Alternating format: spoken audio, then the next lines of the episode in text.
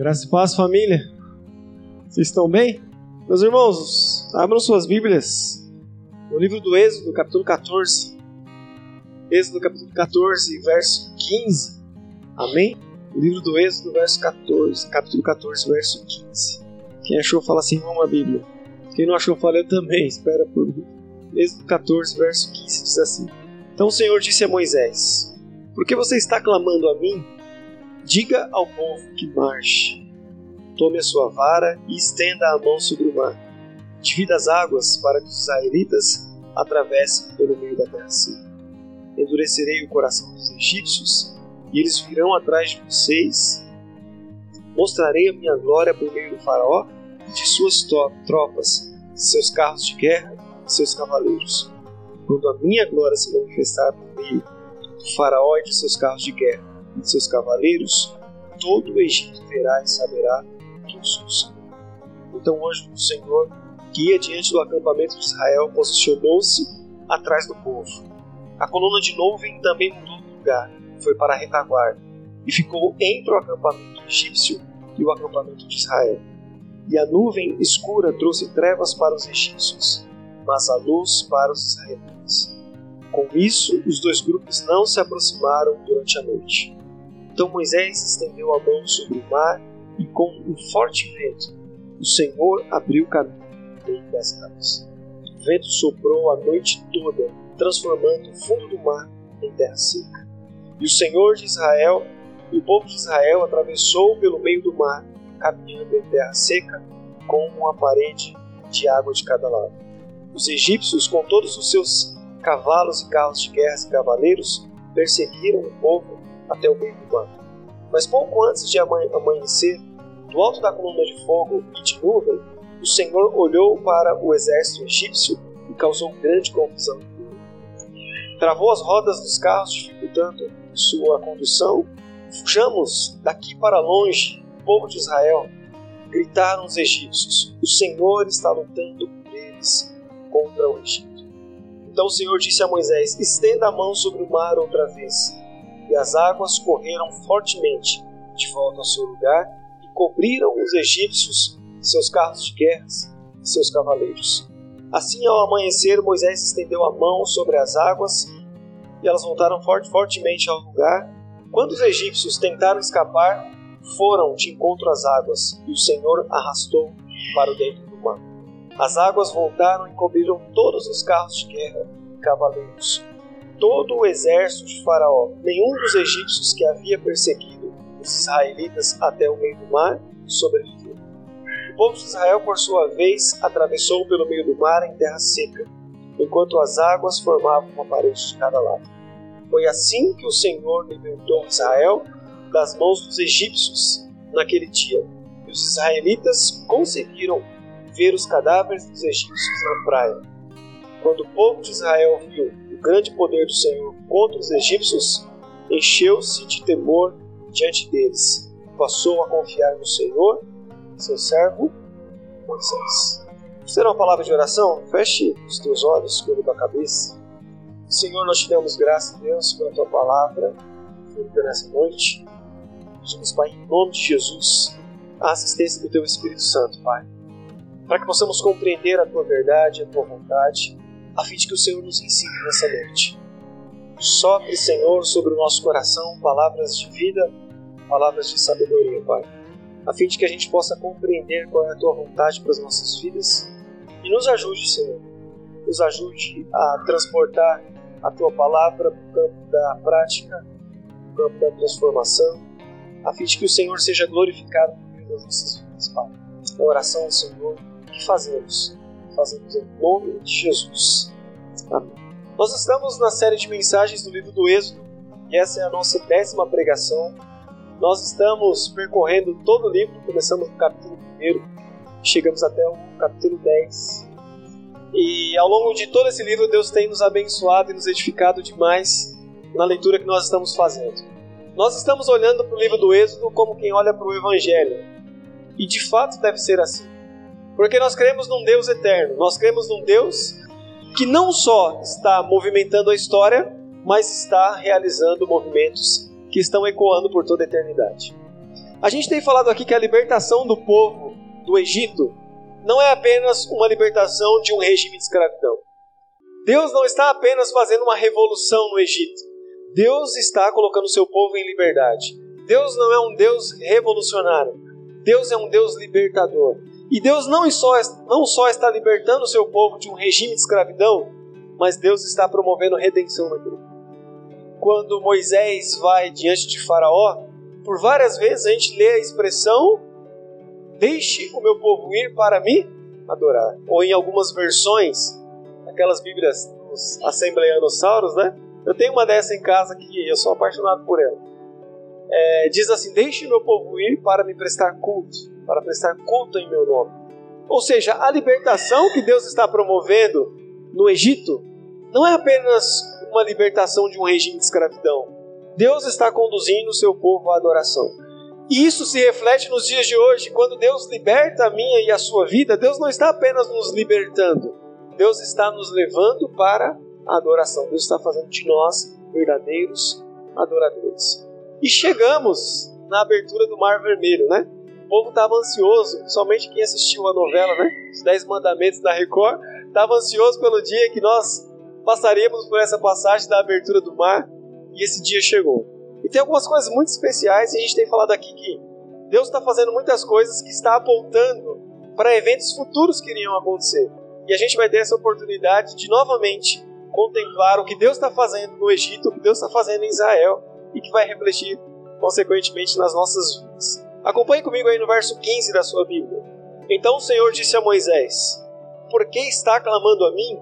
Diga ao povo que marche: Toma sua vara, estenda-a sobre, sobre o mar e divida as águas para que os israelitas atravessem pelo meio da terra. Quando Deus fala para Moisés, parece que Deus já havia dito a Moisés que o povo atravessaria pelo mar a seco. Porque Deus diz para Moisés: Por que, que você está clamando a mim, Moisés? Diga ao povo que, que marche. E é estranho essa fala, porque geralmente nós devemos consultar a Deus tudo que nós vamos fazer.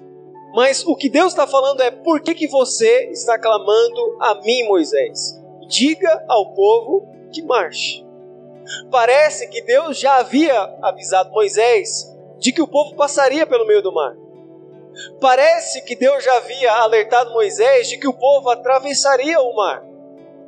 E ele está dizendo: Moisés, por que, que você está clamando a mim? Diga ao povo que marche. Diga ao povo que caminhe. Diga ao povo que avance sobre as águas. Sabe o que é mais interessante disso daqui? É que às vezes Deus libera uma palavra a nosso favor. Às vezes Deus libera uma palavra a nosso favor e Ele está esperando a gente colocar isso em prática. Deus está esperando a gente avançar sobre as águas. Deus está esperando a gente avançar sobre o impossível.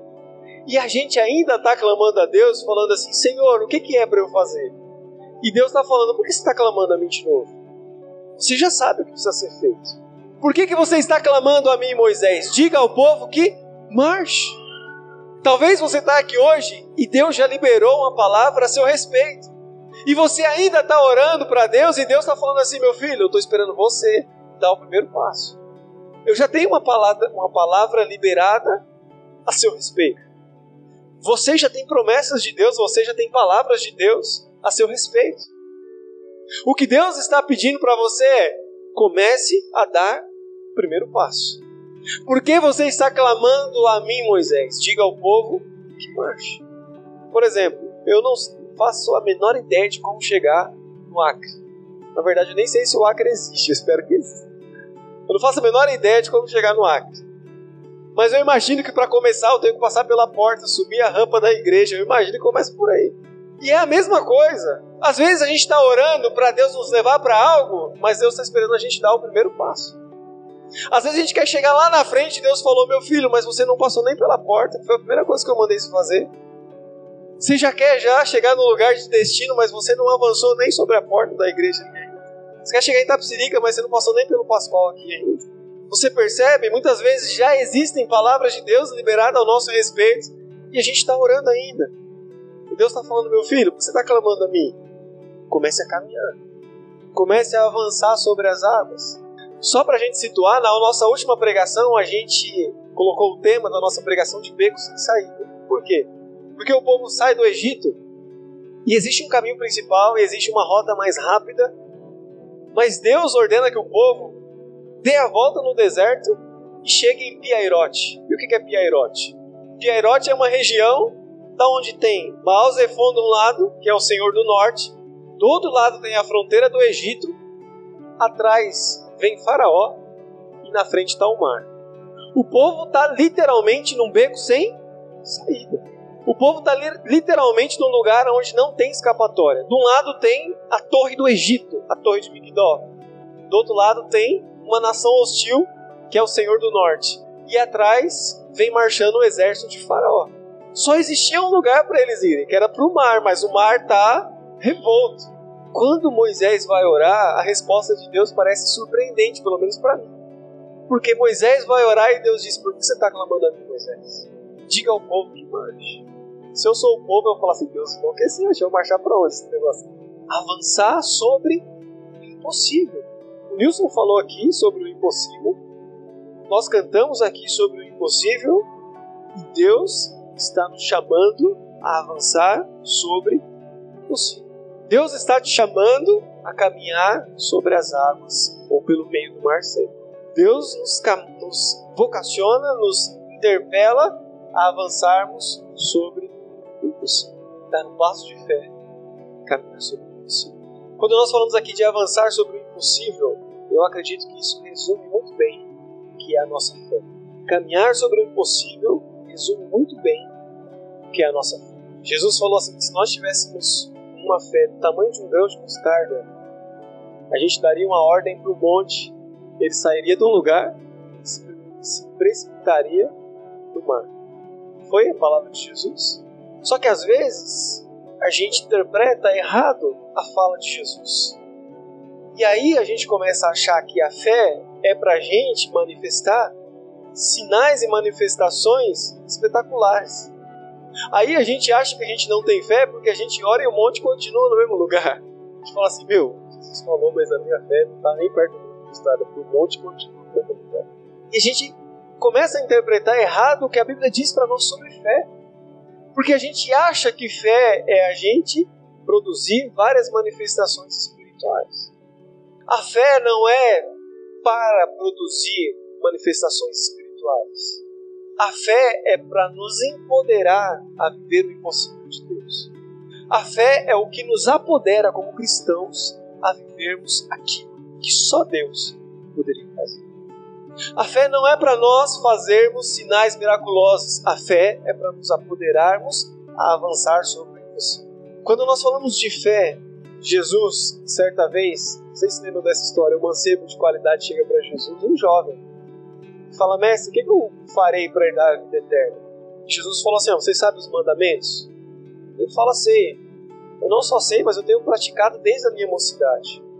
E a Bíblia diz que Jesus olha para aquele jovem e ama aquele jovem. E aí Jesus falou assim: resta-te uma coisa. Vai, vende tudo que tem, dá aos pobres, vem e segue. Aquele jovem se entristeceu e foi embora. Jesus olha para os seus discípulos e fala assim: tá vendo?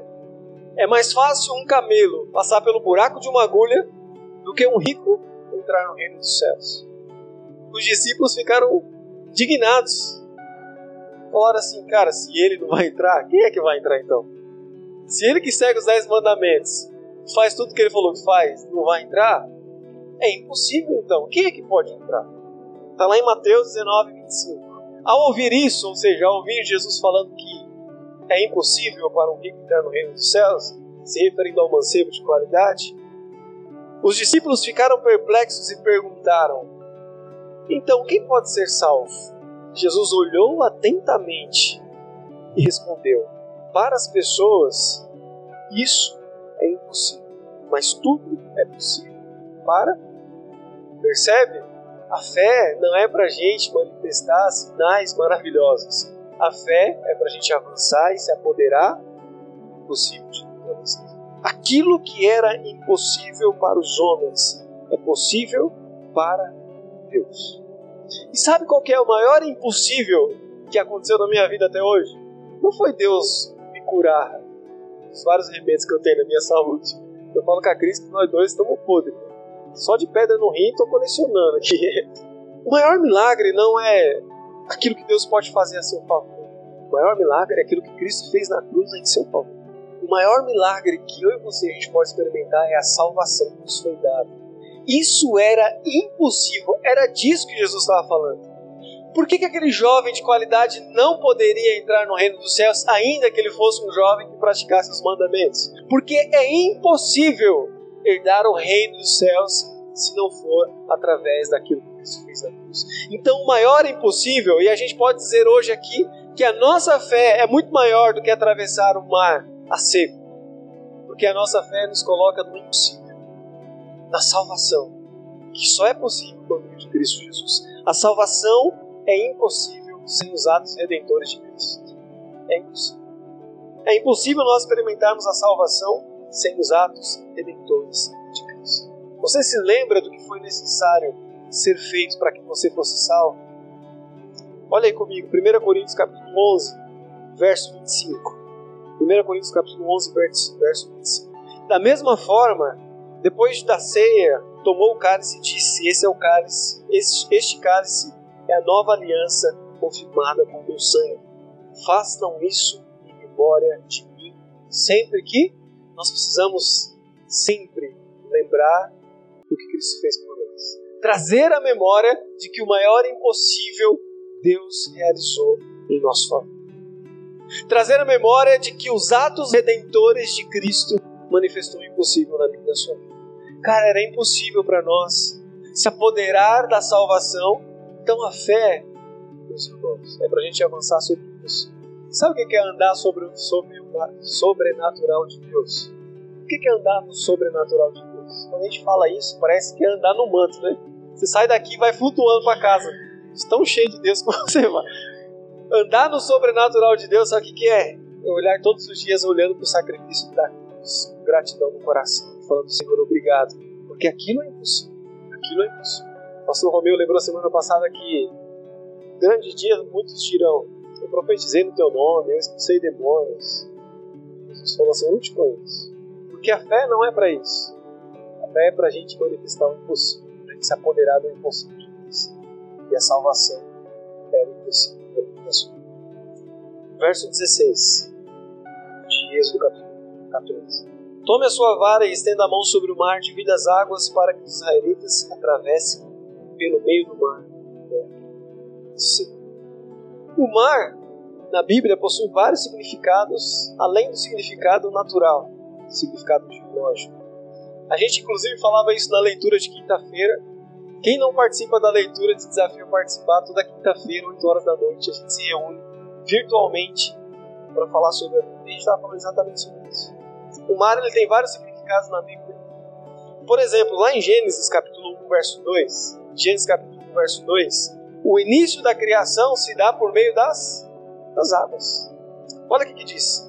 A terra era sem forma e vazia, e cobria as águas profundas, e o Espírito de Deus se movia sobre a face das águas. O início de toda a criação se dá por meio das, das águas.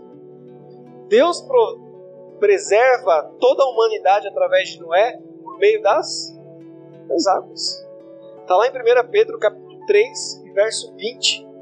Aqueles que muito tempo atrás desobedeceram a Deus, quando esperou pacientemente enquanto Noé construía sua embarcação, apenas oito pessoas foram salvas por meio da água de Deus levanta Moisés como libertador do seu povo, que a gente inclusive leu esse texto aqui na nossa série, está lá em Êxodo capítulo 2, verso 10 que a princesa chamou, chamou de Moisés, pois disse: Eu o tirei das águas ou da água. Deus liberta o seu povo, no texto que nós lemos aqui, por meio das águas. Verso 21, no texto que nós lemos: Então Moisés estendeu a mão sobre o mar, e com um vento forte do leste, o Senhor abriu caminho no meio das águas. Olha o verso 29, que coisa. O povo de Israel, por sua vez, atravessou pelo meio do mar em terra seca, enquanto as águas formavam uma parede de cada lado. Foi assim que o Senhor libertou Israel das mãos dos egípcios naquele dia. Os israelitas conseguiram ver os cadáveres dos egípcios. Foi assim que o Senhor libertou o seu povo naquele dia. É, você pode pensar assim, né? você só leu o texto do Antigo Testamento. Mas lá em Mateus 3, 16, o próprio Jesus é batizado nas águas. Diz assim: logo que foi batizado, Jesus saiu das águas. Jesus é o nosso libertador, amém? Moisés foi o libertador do povo de Israel. Qual era o nome de Moisés? Aquele que foi tirado das águas. Jesus é o nosso libertador e o texto diz que foi aquele que saiu da água. A Bíblia é completa. Esse texto aqui, meus irmãos, isso é palavras do apóstolo Paulo. Esse texto aqui que nós estamos lendo trata-se do batismo. E eu falo assim, não são palavras minhas, palavras do próprio apóstolo Paulo. Quando o apóstolo Paulo diz que esse povo foi batizado, foi gerado para uma vida nova. Está lá em 1 Coríntios capítulo 10, queria que você abrisse aí, acompanhasse 1 Coríntios capítulo 10, verso 1. Diz assim, ó. Irmãos, quero que vocês se lembrem que aconteceu com os nossos antepassados, que seguiram Moisés. Todos foram protegidos pela nuvem e passaram pelo Mar Vermelho. Como seguidores de Moisés, foram batizados na nuvem. Sensacional, né? O povo foi batizado na nuvem e no mar. Esse texto está falando do quê? Batismo. Aquele povo foi batizado na nuvem. E olha que representação incrível. Antes do mar, o que, que o povo era? Escravo no Egito, servia a Faraó.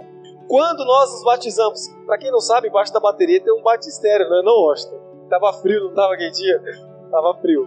O povo, antes de atravessar o mar, antes de atravessar as águas, o povo era escravo no Egito, servia a Faraó. Eles atravessam as águas e saem do outro lado, vivos, servindo ao único Deus verdadeiro. Quando nós entramos nas águas, o que, que nós estamos falando?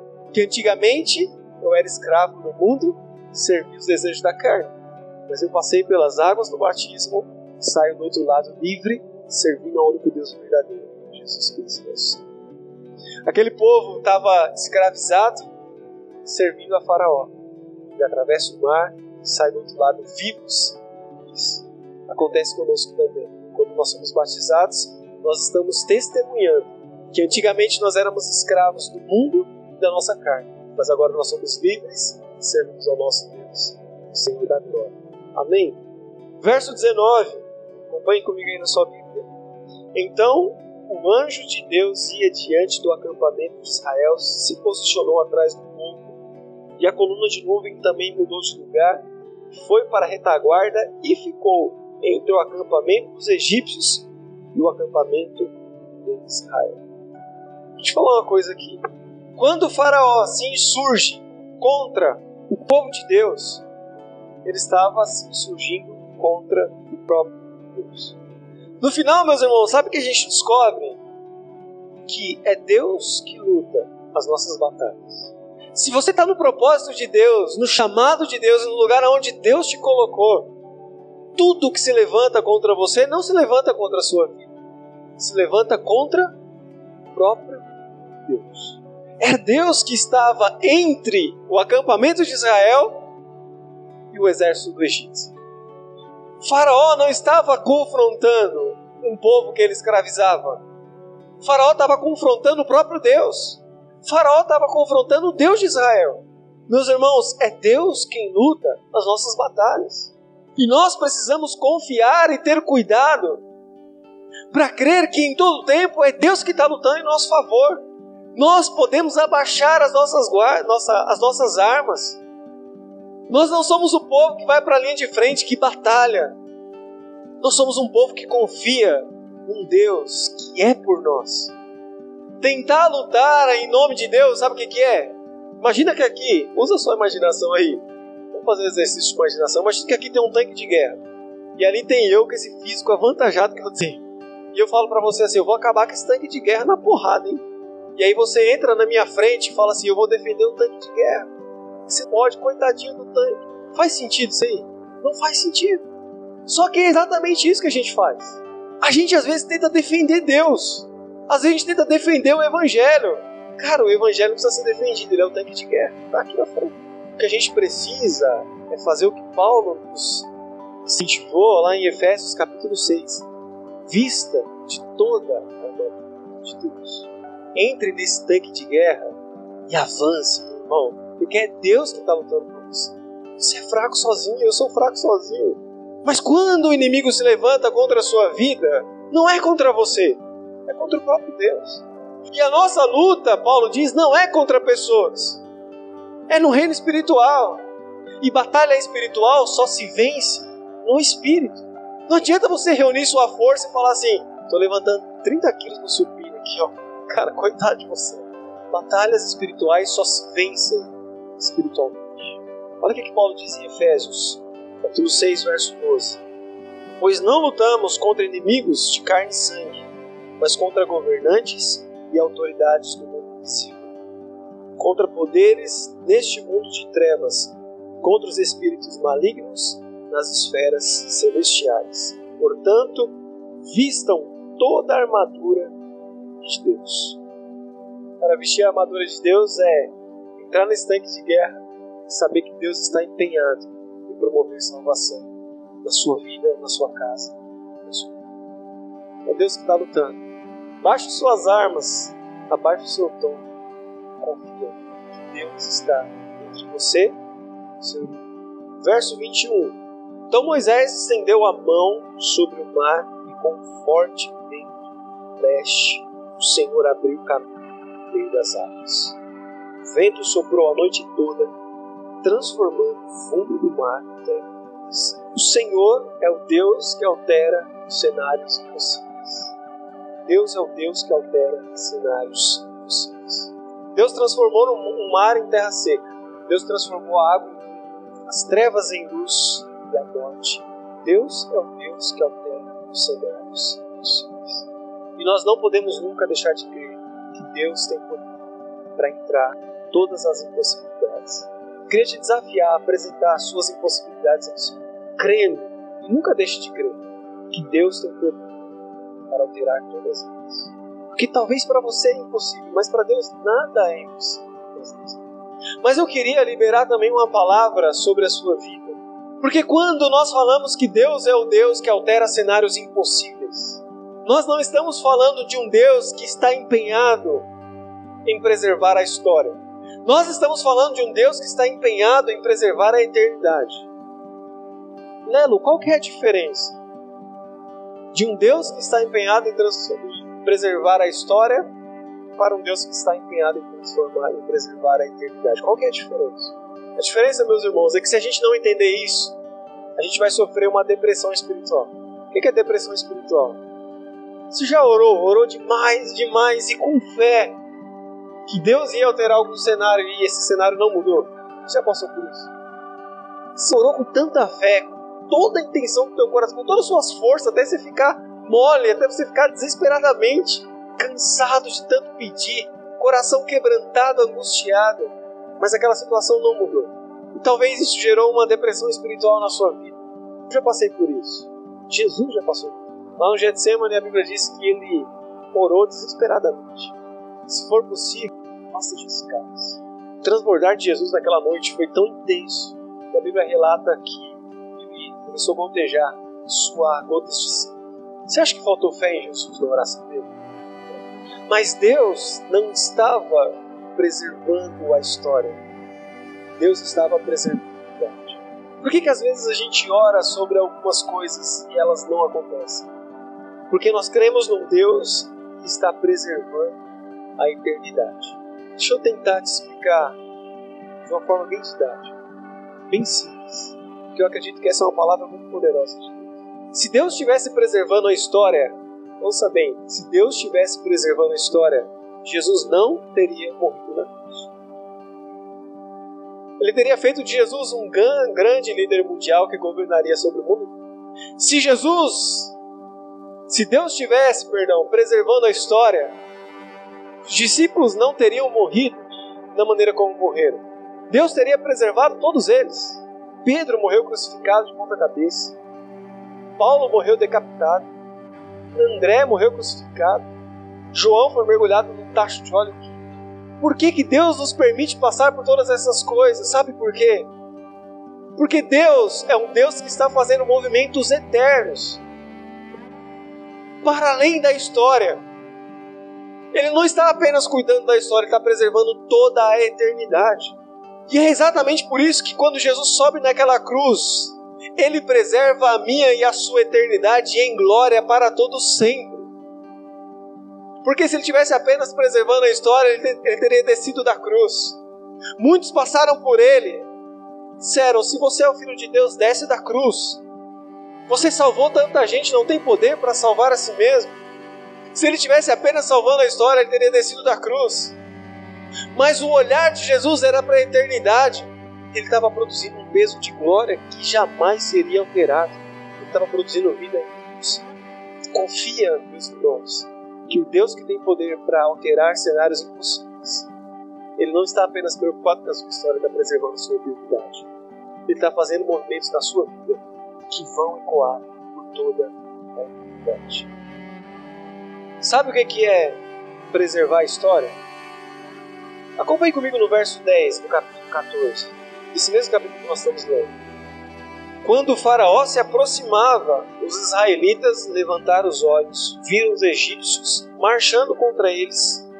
Em pânico, clamaram ao Senhor e disseram a Moisés: Por que você nos trouxe ao deserto para morrer? Não havia sepulturas no Egito? O que você fez conosco? Por que nos forçou a sair do Egito? Quando ainda estávamos no Egito, não lhe avisamos que isso aconteceria? Dissemos: Deixe-nos em paz, continuaremos a servir os egípcios, afinal é melhor ser escravo no Egito do que ser um cadáver no deserto. Sabe o que é a gente tentar preservar a história? É esse pensamento aqui. Tentar preservar a história, sabe o que, é? É tentar viver ainda no Egito. Tentar preservar a história é negar o Deus da glória para satisfazer os próprios desejos. Tentar preservar a história é deixar de servir a Deus para servir. Tentar preservar a história é servir apenas aos homens. Aquele povo estava diante do mar e eles viram um avanço do maior poder militar da época Egito. Eles falaram para Moisés: era melhor a gente morrer, ou era melhor a gente servir como escravo no Egito, que morrer aqui no deserto. E quantos de nós estamos falando exatamente essa mesma coisa para Deus? Quantos de nós estamos falando essa mesma coisa para o Senhor? Quantos de nós estamos falando assim, Senhor, tem muitos lugares ainda para eu visitar, tem muitos livros para eu ler, tem muitas comidas para eu comer, tem muitas coisas para mim assistir aí. Tem muitas coisas que eu quero viver. Não que isso não seja importante, muito pelo contrário. Mas Deus está desafiando você a viver para as coisas que são eternas. Nós nunca sairemos da escravidão do Egito se nós não entendemos que há a vida de Deus do outro lado do mar. Sabe por que, que nós ainda continuamos como escravos do Egito? Porque a gente não entendeu que existe vida em Deus do outro lado do mar. Sabe por que a gente quer voltar para o Egito? Porque a gente quer preservar a nossa história. Atravessar o mar é se lançar no impossível de Deus para viver para as coisas que são eternas, para as coisas que não podem ser alteradas, para as coisas que permanecerão para sempre. Se eu não enxergar que há vida do outro lado do mar, eu não vou sair da escravidão do Egito. Se você não enxergar que existe vida de Deus do outro lado do mar, você e eu não sairemos da escravidão do Egito. Queria só ler um texto para a gente encerrar lá em Romanos, capítulo 8, verso 12. Diz assim o texto: Portanto, meus irmãos, vocês não têm que fazer o que a sua natureza lhes pede, porque se viverem de acordo com as exigências dela, morrerão. Se, contudo, pelo poder do Espírito fizerem morrer as obras do corpo, viverão. Porque todos que são guiados pelo Espírito de Deus são filhos de Deus. Pois vocês não receberam o Espírito que os torne de novo escravos medrosos. Aquele povo estava com medo e queria voltar para ser escravo no Egito. E Paulo está falando: lembra daquele povo? Vocês não receberam o espírito daquele povo, daquele povo medroso queria voltar para ser escravo, mas vocês receberam o Espírito de Deus que os adotou como filhos. Não somos mais escravos do mundo, você não é mais escravo do mundo, você é filho e filha amada de Deus. Deus te ama e Ele está preservando a sua eternidade. Você não é mais escravo do mundo, você não é mais escravo do Egito, você não serve mais a Faraó, você é filho amado de Deus. Agora nós o chamamos Abba Pai, pois seu Espírito confirma nosso Espírito que somos filhos de Deus. Nós não recebemos mais Espírito de medo que nos torna escravos, seremos filhos de verdade, que nos torna filhos de Deus. Eu estou lendo um livro do pastor Paulo Borges, e eu gosto demais, é um cara incrível. E tem uma parte do livro que ele diz assim: se você colher uma uva, você deixar na sua fruteira, quanto tempo você acha que aquela uva ela vai durar até ela ficar podre? Você não vai conseguir mais comer. Quem aqui manja de uva? Quanto tempo dura para estragar uma uva? Me ajudem aí. Quanto tempo vocês acham? Duas semanas? É muito? Menos que isso? Vou colocar em uma semana? Uma semana. Então você colheu aquela uva maravilhosa. Nossa, deu até água na boca. Lembrei da ceia de Natal nossa que tá chegando. Você deixa naquela fruteira. Uma semana depois, ela estragou. Presta pra mais nada. Só pra você jogar fora. Mas sabe como que essa uva ela consegue durar por mais tempo, quando essa uva ela se torna viva. Sabe quando que uma azeitona dura mais tempo? Quando ela vira azeite. O problema é que entre o processo da uva virar vinho, ela tem que ser amassada, amassada de novo e amassada de novo. O problema é que para a azeitona virar azeite, ela tem que ser amassada e amassada de novo. E o Deus que nós servimos não quer que a gente apodreça na fruteira quer que a gente passe pelo processo dele, para que a gente dure bastante por toda a eternidade. Deus está fazendo movimentos eternos na sua vida. Talvez você não entenda o processo de Deus te amassar. Talvez você não entenda o processo de passar pelo mar. De falar, Senhor, o mar não vai se abrir, o faraó vai me alcançar. Mas é o processo que Deus está conduzindo você pela eternidade. Deus está produzindo eternidade na sua vida. Amém? Eu queria orar e eu quero que você entenda que depois de todo esse processo, Deus está gerando algo novo. De alguém que era escravo para alguém que de fato é livre. Para você andar no sobrenatural de Deus. Para você experimentar todos os dias o impossível vida. Quer ter a sua história transformada? Comece a marchar sobre as águas. Comece a andar no impossível. Se relacionar com Deus todos os dias é algo que seria impossível. Você é graça Quer ter a sua história, a sua família marcada? Quer experimentar algo novo de Deus? Quer ser um vinho novo de Deus? A gente tem falado aqui que é tempo de avivamento na nossa igreja. Nós somos uma igreja pequena, muito pequena. Mas a minha oração é que, se 12 discípulos mudaram o mundo, quem diria uma igreja que, ela para a eternidade? Por que, que a sua casa não pode se transformar?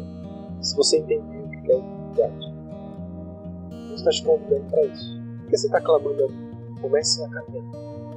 Comece a avançar sobre o nome de Deus vida. Comece a experimentar a salvação todos os dias. Eu tenho certeza que Deus pode conduzir todo humano. Você vai chegar do outro lado para declarar que você é livre. Você é um filho e uma filha amada de Deus. Liga a tua cabeça feche os olhos.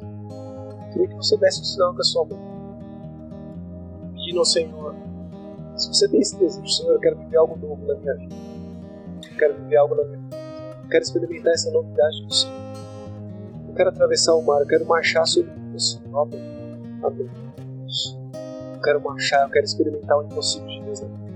Se existe um novo de Deus para mim, eu quero experimentar. Eu quero me lançar no Senhor.